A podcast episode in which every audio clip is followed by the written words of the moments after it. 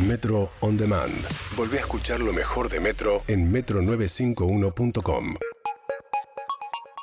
Santiago Bilinkis, buenas tardes, Santi, ¿cómo estás? Matías Martín, ¿cómo te va? Cazador de eclipses. Hoy tenemos un Ah. eclipse, pero de luna. Casa- Eso Sí, las de eclipse de luna son un blef total. Son una gilada, Son ¿no? para la gilada, sí. Pero energéticamente dicen que pasan cosas. Ahora, yo les quiero recordar que cuando fue cuando había pasado el eclipse que estuve yo en Estados Unidos en 2017, Sí. yo vine a Basta justo Sí. después de volver y dije, muchachos, marquen sus calendarios, 2 de julio de 2019, San Juan.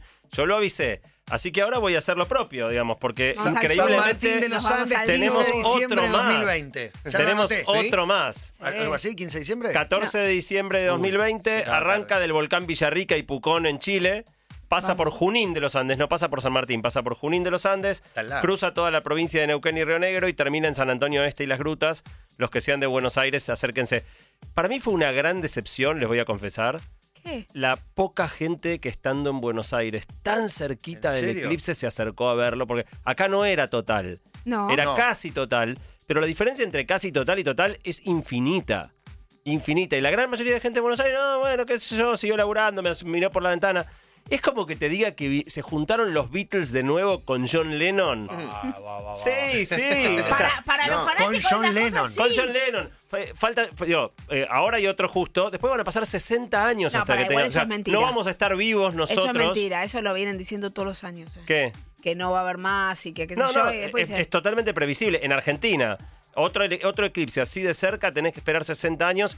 Espero estar vivo, pero igual, si estoy vivo, voy a tener casi 110. Digo, no, no voy a estar muy para Pero andar va a haber eclipses totales en otras partes del en mundo. otras partes del mundo, casi siempre sobre el océano, bajan- viajando al culo Nada del mundo. imposible para un cazador es de muy, eclipses. Es muy difícil. Entonces, realmente tenerlo tan cerquita, tan, era ir a Cañuelas, ir a Lobos, ir a Ezeiza.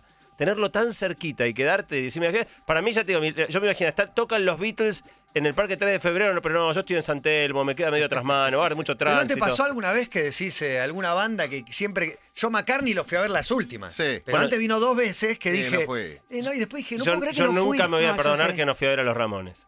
y Nunca me voy a perdonar 50 que no. veces, no es que tocaron una, Y nunca 50 lo fui a veces ver. Tenés que ir a ver a los Ramonos. A los- Ah. ¿Sabes lo que son? No te los podés perder. La rompen. ¿Qué es una banda tributo? Sí. Claro, Sí. con Ah, máscaras mira. de monos. Mira, Temas de bueno.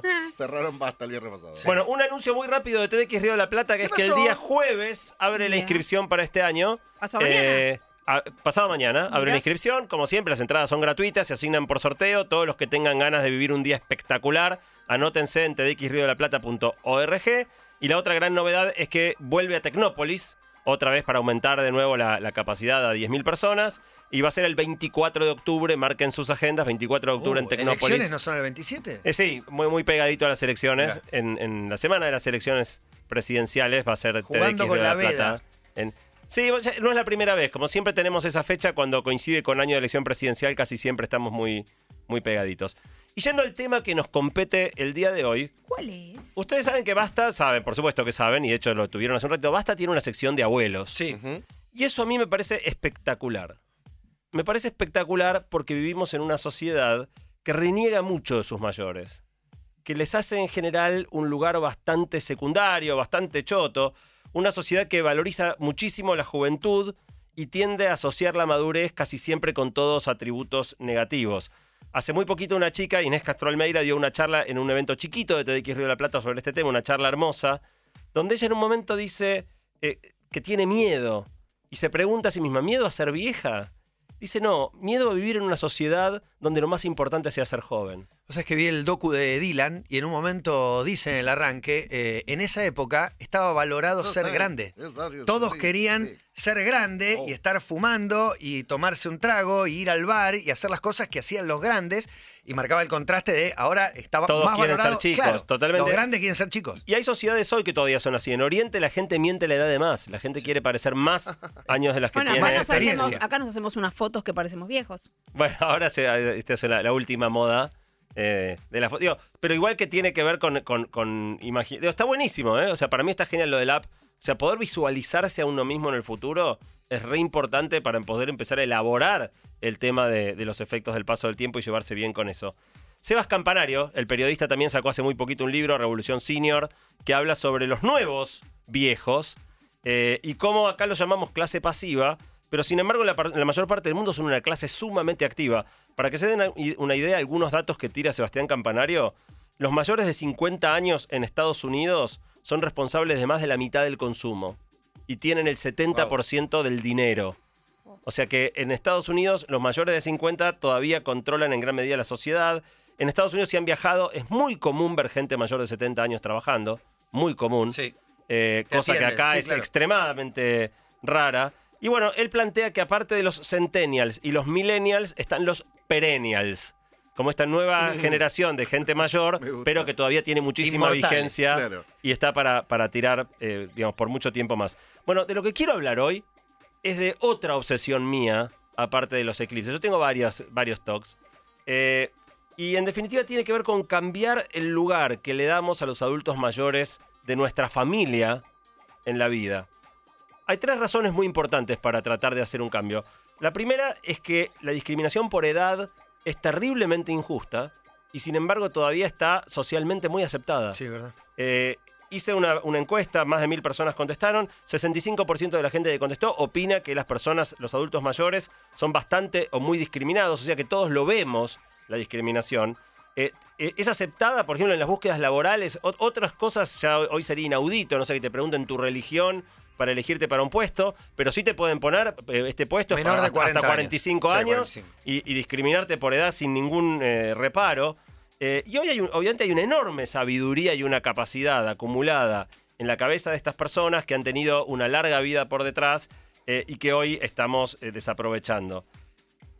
La segunda razón para tratar distinto a nuestros adultos mayores en la familia es que la generación que nos precede, las dos o tres generaciones que nos preceden, son generaciones extremadamente especiales.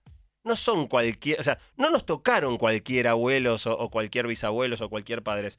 La gran mayoría tuvieron vidas tremendas, son verdaderos héroes de supervivencia que gracias a los esfuerzos que hicieron estamos nosotros hoy acá, sin, sin sobreponerse a situaciones terribles que casi todos nuestros abuelos y bisabuelos tuvieron, nosotros no estaríamos acá. Estamos hablando de guerras mundiales. Estamos hablando de, de, de- Sí, de- de otro tipo hambre, de de, persecución enfermedades, racial. De desarraigo, de- claro, Inmigración, desarraigo, sí. de- o sea, eh, una, una de las anécdotas, después voy a contar algunas anécdotas de mi familia, que yo me, me llevo años haciendo de detective en esto, pero uno de mis abuelos llegó a la Argentina con una moneda en el bolsillo.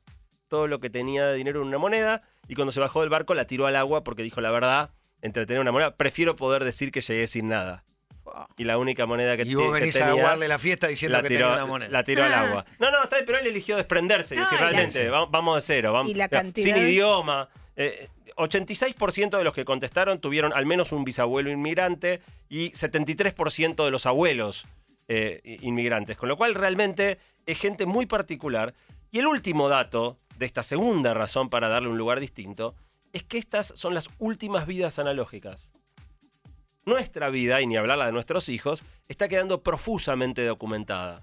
Filmada, grabada, este, fotografiada. Todo, todo. Es más, de- desde la ecografía, desde todo ya. todo, todo, todo, todo Sí, grabado. hay video, ecografía. Todos estos adultos mayores que hoy tienen 60, 70, 80, 90 años, prácticamente no hay documentos. Hay unas pocas fotos en papel, arruinándose, eh, y sus vidas, cada uno que se muere, se lleva consigo una cantidad de historias y de cosas que no se pueden recuperar Uy, venga, la después basta. nunca más. Hoy Bilinki está en modo coco. Ah. en modo coco. Cuando muere el último que te recuerda, Eh, bueno, y hoy, ahí te voy a decir la tercera razón, que para mí es la más importante y la que más me mueve a mí, que es que ellos tienen la llave para conocer nuestra propia historia personal, nuestra propia, de dónde, de dónde corno Ellos y nadie venimos. más. Ellos y nadie más. eso es tremendo. Eh, ¿Ustedes saben los nombres de sus bisabuelos? No. Bueno, yo me ¿De metí, alguno? busqué, De eh, alguno gu- sí. googleando, de un lado de mi familia encontré. Encontrar- Ah. Yo hace poco le pedí a mi tía, que es del lado de mi viejo, casi lo único que me queda, preguntándole toda la historia, todo el árbol, que La lo hermana de tu anoté. viejo. La hermana de mi viejo, eh, porque mis abuelos murieron, porque Claro. no, no tengo, no conocía a mis bisabuelos, nada. Y, y ella que tiene mucha memoria me fue diciendo todo, lo tengo anotado en un lugar como para, necesitaba tener algo. Bueno, yo hace 10 años me obsesioné con conocer la historia de mis antepasados. Y es increíble la cantidad de claves para entender mi propia vida, mi propia cultura, mis propios gustos que fui encontrando reflejados simplemente en ser heredero de un montón de, historias, de tradiciones, de genética. Eh, en la encuesta, 72% de la gente cree que es muy importante el rol de la historia en su propia identidad, pero 60% conoce poco o nada y 70% prácticamente nunca charla con sus padres o abuelos al respecto de los temas de la historia. Entonces, ah, digamos, tener abuelos, una, una de las grandes sorpresas de la encuesta es que tener abuelos vivos es muy raro. Eh, entre la gente que. o sea, yo creí que, que- que los abuelos todavía eran. Digo, los, los bisabuelos no tiene nadie. O sea, solo 2% de los oyentes tienen algún bisabuelo vivo. 98% no. Pero los abuelos también son una realidad. Dos de, las, dos de cada tres personas que son oyentes de Basta ya no tienen ningún abuelo. Dos de cada tres. Y, y- y Tres de 20 cada tres conductores no tienen papá. Sí, Sí, claro. imagínate. Sí. Bueno, 20% tienen uno eh, y 10% tienen dos. Con lo cual, si tienen abuelos, empiecen a aprovecharlos ya. Llama a tus abuelos. Empiecen a aprovecharlos No ya. cuesta nada. Cada- de- de- decía, cada persona mayor que muere se lleva sus historias con ella. Y una de, una de las maneras de hacerlo, lo mencionaba Male recién, es armar el árbol genealógico. Hoy en día hay un montón de páginas web que te ayudan a ir eh, concentrando toda la información y que aparte cuando vos vas cargando datos de tu familia, te machean contra otras bases de datos y te empiezan a encontrar otros parientes y te empiezan a armar eh, el árbol de una manera mucho más sencilla. Te Pero- ayuda a recordar eh, cumpleaños después también. Te Después te, claro, después te manda recordatorios. Sí, de. Pero no se trata de armar cuadraditos con nombres unidos con rayas, ¿no? De, de nuevo, se trata del proceso de investigar la historia. De algún modo, esta columna yo la empecé a armar hace siete años. Hace siete años que estoy armando esta columna, cuando en ese momento, junto con mi esposa y mis hijos, decidimos hacer esta cruzada de tratar de averiguar nuestros orígenes. Esto nos llevó a viajar a la provincia de Entre Ríos, recorrer museos en pequeños pueblitos, nos llevó a recorrer cementerios de lugares que no habían sido visitados Buscando hacía una décadas inscripción en una lápida. buscando, bu- buscando inscripciones en las lápidas y queriendo ver con nuestros propios ojos a esas figuras mitológicas que de alguna manera son parte de nuestro pasado ¿Y cómo a las cuales no ver ver ver la foto no te- hay muchos que no tenemos foto y en la tumba Ah, en las algunas tumbas lápidas judías hay, hay fo- es Ah, bastante común que haya ok, foto. No entonces tener una foto tener la fecha de muerte que muchas veces no teníamos. Eh, cuando yo decidí empezar a hacer esto de la rama Bilinkis somos muy poquitos y yo desde los 22 años soy el Bilinkis vivo más, lo- más viejo. O sea, mi Mirá. papá murió muy joven, mi tío murió muy joven, mi abuelo había muerto. O sea, del lado de Bilinkis no quedaba nadie. Sos vos. Soy yo. Eh, no Que tenía ya ningún aseguraste la dato. especie con dos varones. Sí. Bien. Eh, do- tengo dos varones Igual y ahora mi el hermano apellido. tiene dos varones más, Bien, así que perfecto. tenemos para una, una- una generación más.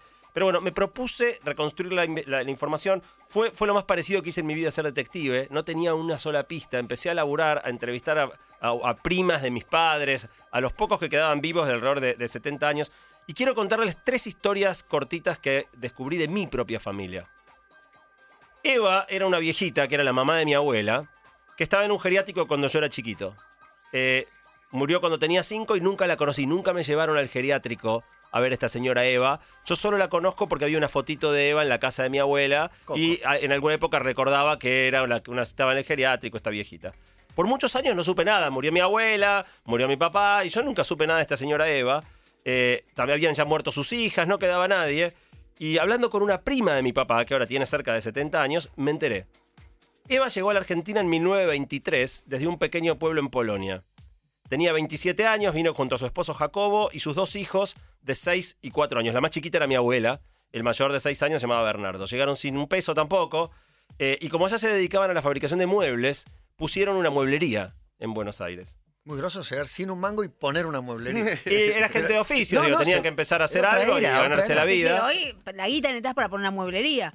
Bueno, cuestión es que a los tres años de llegar, su hijo mayor, Bernardo, que en ese momento tenía 10, iba caminando por la calle, alguien le gritó judío de mierda, él reaccionó frente a la agresión y lo mataron a golpes. O sea que Bernardo, hijo de mi, de mi bisabuela, hermano de mi abuela, murió matado a golpes por reaccionar cuando le, le gritaron judío de mierda. Eh, muy poco tiempo después se incendia la mueblería que había abierto mi bisabuelo Jacobo, el mueblero. El tipo tratando de salvar lo poco que la familia tenía, muere también Oh. en el incendio. Con lo cual Eva se queda con un hijo muerto, el marido muerto, eh, mi abuela que tenía seis años y una un bebé recién nacido que es mi, mi- mi tía abuela. A partir de ese momento, Eva, y yo- de nuevo, yo nunca la conocí, se quedó sola, con dos nenas pequeñas, sin dinero, sin idioma, y sacó toda la familia adelante. Increíble. Sacó Es toda la familia adelante, pero lo más lindo es que mi tía abuela me contaba que era una mina tremendamente alegre. que era una mina de un nivel de positividad. Su canción favorita era una que es por cuatro días locos que vamos a vivir, por cuatro días locos te tenés que divertir. En esta vida la mezcolanza de diversiones y de pesar, no pierdan nunca las esperanzas y aprendan todos este cantar. Eso iba ella cantando por la vida. Y el último dato que quiero darles de Eva. Qué remedio para esa tragedia que- tremenda. El, el- el último dato que quiero darles de Eva y de Jacobo, esta parejita de, de polacos que, que llegaron en el 23, es que ellos fueron los únicos de toda su familia que pudo- pudieron salir de Polonia. Todos los demás, todos los hermanos de Jacobo, todos los hermanos de Eva, sus sobrinos y sus padres, todos terminaron en Auschwitz. O sea, yo hasta acá creía que como mi familia vino antes, el holocausto era algo que sí, me enteré, que cagada, pero no me había tocado acercarme. No, Toda un montón familia. de mi familia murió ahí, incluidos mis tatarabuelos, terminaron todos eh, en los campos. Y esta es Eva. Y la, y la verdad que cuando yo supe todo esto dije, ¿por qué corno no me lo contaron? ¿Cómo no ¿Por te qué no me antes? hicieron a conocer esta señora increíble que estaba encerrada en un geriátrico sin que nadie ¿Cómo no le pasó de boca en boca la historia de Eva? Claro, ¿cómo no, no- no les ¿Y interesó qué, que yo la qué conozca? explicación tenés de, de por No, es qué que no, no tengo a quien preguntarle. Claro. No queda ninguno. O sea, es mi bronca de lo que yo tuve que hacer para enterarme que tengo un antepasado así de increíble. La historia de los Bilinkis, que es mi rama paterna, también es divertida. Fueron dos parej- una parejita de rusos que llegaron a Argentina en 1912 y se radicaron como los gauchos judíos, los mandaron a Rivera, un pueblito. En Uruguay. Ah. eh, no, no, no, en, Bu- en Buenos Aires, cerca de la frontera con La Pampa. Eh, no supe, mi abuelo eh, Bernardo murió hace muchos años, no supe más nada de él, había nacido en 1903 en Rivera, pero no tenía ningún dato de esta gente y nunca supe si había otros bilinkis en el mundo hasta la llegada de Internet. Cuando finalmente aparece Internet, empiezo, lo primero que hice fue no googlear porque no existía Google, Yahoo, buscar en Yahoo y encuentro a Mijail Bilinkis. Un Mijail Bilinkis en Rusia, le escribo, hola Mijail, mirá, soy Bilinkis también, acá Argentina, no sé si seremos parientes, mi familia vino a Rusia, pero no sé de dónde, no sé los nombres. Bueno, no pudimos encontrar si éramos parientes, decidimos que éramos parientes. Decidimos que éramos familia ¿Dónde Ya- vive eh, Mijail? en, Mos- en Moscú. eh, por- in- empezamos en esa época intercambiando mails, todavía no existían las redes sociales, después empezamos a intercambiar fotos, nos hicimos muy amigos sin nunca conocernos. En 2008 estábamos planeando reunirnos. Él dijo, voy a ir a Argentina, quiero que nos conozcamos. Y justo fue la crisis financiera, él laburaba en un banco, no pudo viajar, dijo, bueno, lo dejamos para el año que viene. Y un día en 2009 recibo un mail de una mujer rusa, Natalia, Mijail Bilinkis, Mika, se murió a los 36 años. No. Uy. A los 36 tuvo un paro cardíaco, Mika se murió. Confirmé que seguro era pariente, entonces pues todos los Bilinkis, No, no, hasta No, mí no. todos mueren jóvenes. Pero vos sos el Highlander. yo soy, yo soy, el yo, yo voy para otro lado, claramente, pero a Hasta mucho 100 esfuerzo. Hasta los 500 años no paramos. Pero, pero bueno, Mika, se murió sin que yo nunca pudiera saber si éramos parientes o no. Eh, y en toda la investigación que vino después, una de las cosas que hice fue eh, buscar todas las fotos que había en la casa de mi vieja. Y encontré una foto de mi bisabuelo Bilinkis en Rusia todavía, que del lado de atrás eh, tenía todas inscripciones en ruso. Eh, en esa época, como la gente no tenía cámara de foto propia, Anotado. tenía que se iban a unos lugares a que te saquen fotos y te entregaban la foto con el- la marca del, del lugar de la fotografía. Se lo mando a la esposa de Mika, que habla ru- que es rusa, y le digo, "Mi- eh, Natalia, ¿qué dice acá atrás? Y entonces agarra y me dice, mira, dice la dirección de donde se sacó la foto. La foto se sacó en un pueblito que se llama Kherson, Gerson, que es el mismo pueblo del cual es la familia de Mika. Con lo cual, no podemos todavía terminar de unir los cabos, pero Bilinkis, que vienen del mismo pueblito, sí. y pude también saber de dónde venían mis abuelos. Y lo más loco de todo, hay un, un- un señor que se llama Roberto Rueda, un arquitecto que es de, es de un lugar cercano a Rivera, y siempre me pide, Santi, tenés que venir a Rivera, tenés que venir un día a dar una charla a Rivera. Y yo le digo, mira, Roberto, no conozco nada, no sé dónde vivían mis abuelos, no, te- no no tengo los nombres, no, ¿a qué voy a hacer en Rivera? Y él me insistía, me insistía, y este año, en marzo, me insistió de nuevo y le dije, hagamos una cosa, Roberto, si vos me conseguís un dato de mi familia, yo voy. Y hace dos semanas Lo recibo un pusiste mail. a laburar. Le tiré un desafío, que ¿Y yo qué pensé que no me dijo? iba a dar bola. Hace dos semanas me recibo un mail, me mandó la partida de nacimiento original de mi abuelo, fotografiada de un libro de estos de folios del año 1913, manuscrito por el juez de paz de un pueblito llamado Villamasa, donde tengo no solo el nombre de mi abuelo, mis bisabuelos y mis tatarabuelos. Y preparando esta columna con esos nombres terminé de encontrar a qué barco se subieron, de dónde vinieron y cuándo llegaron y pude armar. Te- tengo conocimiento de que hay, hay un, eh, una información, ya, ya no me acuerdo qué página era, pero surgió hace como 5 o 6 años, Sí. que estaban los barcos con los nombres eh, originales de los, los barcos hay un que llegaron. montón, hay un montón de no bases de datos que se pueden buscar. Se lo comenté eh, a eh, Paenza, me dice, ¿en serio? ¿Dónde? No me acuerdo nada, me acuerdo que está ahí, que Yo me estaban acuerdo de buscar Bueno, a mis abuelos y no, estaban. todos con eso, y me dijo, lo voy a mucho- buscar. sobre todo los, los judíos, los apellidos se cambiaron. Todos, se todos, mal. Claro, también. ¿Qué- querés que te diga algo gracioso? Las localidades porque- pasaban a ser apellido. Claro, porque no, no tenés el apellido original, como estaba escrito. O sea, Ginsburg, por ejemplo, hay varios, pero con S o con. digo, Bueno, ahora te iba a decir, de los dos apellidos nuevos que encontré por las líneas maternas de estos tatarabuelos que vinieron, uno es Ginsburg y el otro es Ginspun. Así que tengo un Que y puede- un Ginsburg. puede estar mal escritos los dos. ser parientes. Pode- po- casi, ahora vamos, enseguida vamos a avanzar, casi seguro somos parientes, ahora vas a ver. Eh, y la última historia que quiero contar eh, es algo que me pasó hace un mes nada más. Queda una sola persona de mucha edad en mi familia, una tía abuela, hermana de mi abuela, que tiene ahora 91 años, Matilde. Fuimos con mi esposa a cenar una noche con ellas, con ella, y nosotros ahora los escuchamos mucho, siempre, y muchas veces los grabamos a que nos cuenten cosas. Y de repente saca un mantel y nos cuenta que ese mantel se lo regaló una tatarabuela mía bordado a mano para cuando ella cumplió 15. Y era un mantel hermoso que estaba guardado en un cajón. Y lo que pensamos es, si Matilde se llegaba a morir, tiene 91, en algún momento, digo, ojalá le queden muchos años, pero en algún momento este, ya no lo vamos a tener con nosotros. Si no nos contaba esa noche qué era ese mantel, eso hubiera terminado en la basura, porque una vez que se muere la persona que sabe la historia del objeto, el objeto queda huérfano. Ese mantel ya no quiere decir más nada para nadie. Entonces, eh, eso para mí, para mí fue un aprendizaje muy grande, que en definitiva quiero bajar a proponerle algo a la gente. Les quiero proponer a la gente que hagan seis cosas. Epa. La primera es que se reúnan, si todavía tienen abuelos, y ni hablar si les queda algún bisabuelo, reúnanse y grábenlos. Fílmenlos, graben audio, escuchen todas sus historias, tírenles de la lengua, quédense dos o tres horas hablando con ellos y grabando. Eh, de la encuesta, el 95% de la gente no tiene grabaciones eh, de sus abuelos contando acerca de su vida. Digitalicen los documentos y las fotos. Hay que tener ganas también, ¿no? Digo, de, tener imágenes. Bueno, vo- vos, a tu padre lo has visto en, en la tele, pero hay gente que por ahí prefiere no ver una, imagen. Yo entiendo que el fin es mucho más profundo Sí, que el si recuerdo querés- si familiar querés inmediato. Si querés saltear la, la- la generación de, de tus padres, digo, la que más te No, puede pero doler. también, también, pero los también bisabuelos, vale. los tatarabuelos, a mí, es, no sé, a mí esas Me fotos me, encantaría tener algo de transmiten. mis abuelos a mí. Sí, ¿cómo que no? Yo Eh, tengo fotos. Ya tengo fotos. Es más, deben ser 30 fotos. ¿Cuántas sí. fotos tenés Yo con tus muy abuelos? pocas. No, son- las son mismas muy cinco. poquitas. En realidad Justo- las mismas cinco iba a decir, pero deben ser 30. ponele. Justo hoy vi una, pues estaba buscando otra foto que necesitaba y encontré una.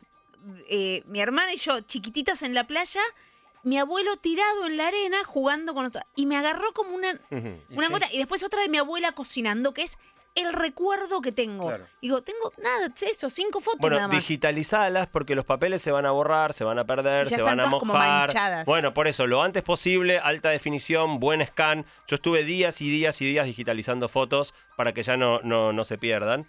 Eh, la tercera cosa tiene que ver con esto de charlar acerca de los objetos que ellos tienen, para que si algún día no están, esos objetos conserven su historia y no, y no queden huérfanos. La cuarta cosa que quiero proponerles es que armen su árbol genealógico. Hay muchas páginas que se pueden usar para eso. eh, casi todas son inicialmente gratis y después si te pones a- eh, con cosas más complejas eh, te empiezan a, a querer cobrar. Pero en general con la versión gratuita se puede armar algo que está bastante, bastante digno y te ordena toda la búsqueda y a veces te trae datos de otras fuentes que te enriquecen tu árbol. Algo divertido que pasa es que cuando vos empezás a armar un árbol, por ahí no creces tanto para arriba, pero crece muchísimo para los lados, porque empezás con tu familia política. Entonces, si vos agregás a tus cuñados y sus cuñados los podés invitar a la página y se enganchan y arman ellos su propio árbol, y después empiezan los cuñados de tus cuñados, entonces vos empiezas a hacer un árbol, mi árbol tiene 700 personas. Y no es porque vaya mucho para arriba, sino porque empezaron toda la familia política de todos los lados a expandirlo más y más y más. Eh, la, la quinta propuesta es que en algún momento se tomen el tiempo de visitar los lugares de donde su familia originalmente vino. A mí ir a... Eso es a- espectacular. ¿Fuiste vos, Diego? Eso es espectacular. No, yo no quería intervenir mucho porque tuve mucha cercanía con mis abuelos. Entonces eh, fui a Sicilia varias veces y estuve ahí con, con mi familia materna y ellos me pasaron documentos de la ciudad natal de mis abuelos y la de mi madre. Y tengo digitalizados un montón de cosas que yo le traje a mi abuelo que ya vivía acá en Buenos Aires y que se las proyecté cuando él tenía 90, un año antes de, de morir. Y para él conectar con la ciudad en la que había vivido de la manera que él la había visto, porque es muy distinto a vos Claro. viajar de grande Claro. y que todo esté cambiado y que no sea el mismo lugar donde vos creciste. Fotos de mi abuelo de nene, por ejemplo, de mis bisabuelos, de mis tatarabuelos. Tengo un montón de, de documentación de, de mi familia materna. Quería agregar el día que vino Mauricio Dayub y contó una historia de esto, que fue al pueblo de los abuelos, que nos hizo llorar a todos. La pueden encontrar seguramente en YouTube o en al- Y de alguna hecho, nota del programa. No sé si eh, no la vi la obra, pero me parece que es lo que hace en la obra Ah, no sé. El Equilibrista, creo, eh, que cuenta un poco esa Pero historia. por una película le quedaron tres días libres en Europa, calculó, dijo, estoy, y yo me man- no tenía nada, y de golpe se le ponían a llorar todos. Una historia de dos que no se hablaban hace 50 años los conectó, eh, y también llorando, es como, ah, es, es, eh, Es- impresionante. Es, tremendamente emotivo. Yo, yo en, en noviembre voy a ir a Rivera. Gracias a este señor que me consiguió la partida de mi abuelo, había hecho una promesa, en noviembre voy a ir a Rivera. Pero fui, por ejemplo, a las colonias de Entre Ríos, que es de donde era toda la familia de mi esposa. Este, Villa Clara, Villa Domínguez, eh, Basavilbaso. Eh, y hay, hay museos muy chiquititos. Todo está terriblemente abandonado, o sea, es muy triste. Si no va gente que quiera escuchar lo que está ahí, esas cosas se van a perder también. Casi siempre hay alguna persona muy apasionada en transmitir la historia de ese lugar, de los que llegaron ahí. Eh, y la verdad que, eh, hay que para mí hay que, hay que aprovecharlo. Y la última cosa, si querés, es un poco más rara, pero algo que yo hice fue ir a las tumbas de todos. De todos los que pude ubicar donde están, fui a las tumbas. Un poco porque por la foto, por la información de la fecha de muerte, o sea, hay información ahí. ¿Y qué te dice la Pero tumba? sobre, pero sobre todo ¿Qué te fui pasa? por. Sobre todo fui porque se- o sea, hay muchas tumbas. Por ejemplo, mis tatarabuelos, debía ser 50 años que nadie se paraba al lado de esa tumba. Que nadie pensaba en esa persona que fue. Para mí fue muy, muy lindo el, el irme conectando con todas esas personas que, que pude encontrar, verle las caras y, y ir descubriendo sus historias. Quiero terminar contándoles una cosa muy divertida que está pasando. Eh, en algunos sitios, en particular un sitio que se llama Jenny, de, de genealogía, jenny.com con G, Jenny. Ahí empecé mi árbol show. Ok, yo lo tengo, lo- yo ahí lo empecé también. Jenny está haciendo, aparte de que cada uno hable- arme su árbol, si vos le das permiso, te lo mezcla con el árbol de todos los demás. Entonces está armando el árbol genealógico de la humanidad. eh, y hoy en día tiene 133 millones de personas conectadas en su árbol genealógico. Ahí, eh, en definitiva, descubrí un montón de cosas de mí. Descubrí, por ejemplo, ¿saben por qué me gusta la tecnología? ¿Por qué? A mí me gusta la tecnología, supongo que por influencia de mi primo Bill. Bill, digo, Bill Gates. ¿Qué? Porque Bill Gates es, bueno, primo no, no es el primo séptimo del marido de la prima del marido de la tía del abuelo de mi esposa.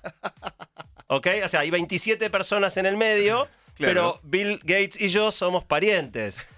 Y mirando un poco más allá, me enteré también por qué me gusta tanto la ciencia.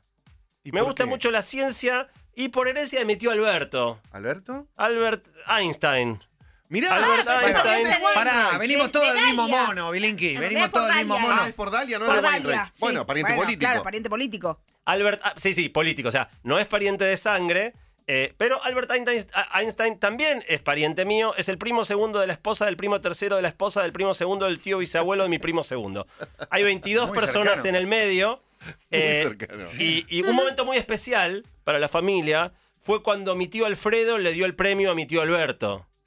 Digo Alfred Nobel, que le dio el premio a Albert Einstein, mi- mis tíos. Porque Nobel Nobel, también es Nobel pariente? también es pariente ¿Qué mío. Es como tiene? cuando dicen que eras Y- en tu vida pasada María Antonieta. claro. Eh, entre Nobel y yo hay 25 personas. Y la última que les voy a decir, ustedes saben que mi hermano trabaja acá también en la Sí. radio y es muy bueno para la música. Y Genio, bueno, porque genio eh, total. eh, 17, Mozart. 17 personas mediante. Beethoven, ¿te viene bien? Bien, Más bien, cercano. parecido. 17 personas mediante. Y todo mi poder para derrotar a cualquier enemigo que se me ponga adelante es porque estoy a 34 personas de este Donald el rey Trump. David. Ah, ok. Oh. El rey David Ojo. Que venció a Goliat eh, en su momento. ¿Cuál es el secreto? El secreto es que si incluís relaciones políticas, todos somos descendientes de prácticamente todos. O sea, yo probé seis nombres y invoqué cinco. O sea, lo hice al azar. Ujú. Tenía seis. Jenny te deja seis gratis para que vos pruebes. A ver, si eli- elige seis personas y te dice sos pariente o no. Tiré seis, pegué cinco. El único que no pegué fue Elvis Presley. Ajá. Y me, arrepiento, no sé, porque puse Presley, hubiera puesto por ahí Lennon, no sé, algún otro, pero me tiré con Presley y, y no lo. O Steve Jobs, no sé. Mira si era pariente de Steve Jobs Sí, sí, lo y, de. Bill Gates, Y de Bill y por lo Gates. tanto son parientes entre ellos a través mío. Y podés ir a hacer una demanda a Google y a Apple. Claro. Bueno, cuestión es que lo loco es que somos parientes de prácticamente todo el mundo. Todos. Eh, y estamos en camino, a medida que se siga agrandando, a tener el árbol genealógico de toda la humanidad.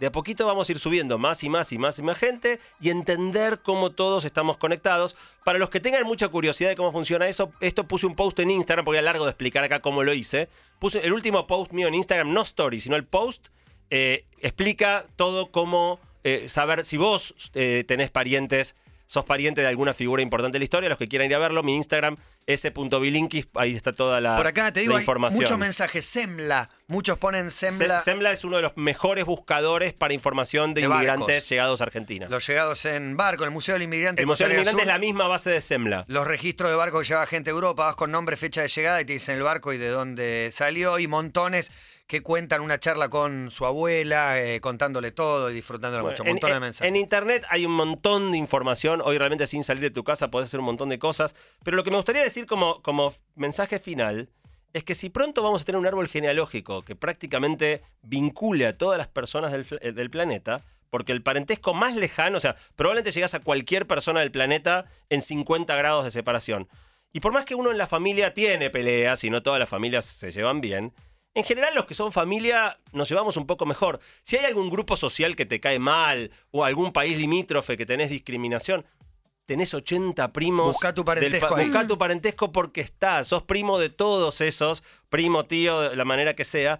Y esta idea de estar todos conectados para mí es una idea muy poderosa que cuando la podamos vislumbrar en esos árboles genealógicos va a ser súper, súper fuerte. No somos parte de la misma especie. Somos parte de la misma familia. Todos. Una mega familia global. Así que cierro con una idea que es, imagínate qué loco sería si en vez de en la escuela enseñarte la historia general solamente, digo el 25 de mayo, el 9 de julio y estas cuestiones, si te ayudaran a que investigues y construyas tu propia historia familiar. Que la historia fuera también de dónde vinieron tus abuelos, cómo llegaron, cómo transitaron esas vidas, por qué vos sos quien sos. Y, y la otra pregunta que quiero dejar de cierre para los que nos estén escuchando es, o en mi familia se había cortado todo esto. O sea, estaba totalmente cortada la transmisión de historia. y yo estuve casi 10 años laburando con mi esposa, con mis chicos para revivirlo. Lo que me gustaría dejarles pensando es cómo hacer para que esta cadena no vuelva a interrumpirse. ¿Cómo hacemos para.? O sea, yo quiero enganchar a mis hijos con que continúen con esto y después ojalá ellos lo hagan con los suyos. No dejemos que se vuelva a cortar, por lo menos como se había cortado en mi familia, donde un montón murieron sin dejar nada, sin ninguna información.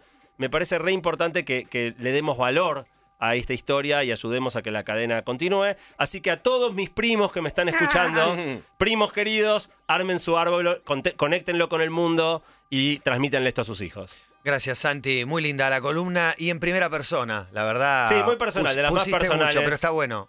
Vale un la placer. pena. Metro On Demand. Volvé a escuchar lo mejor de Metro en metro951.com.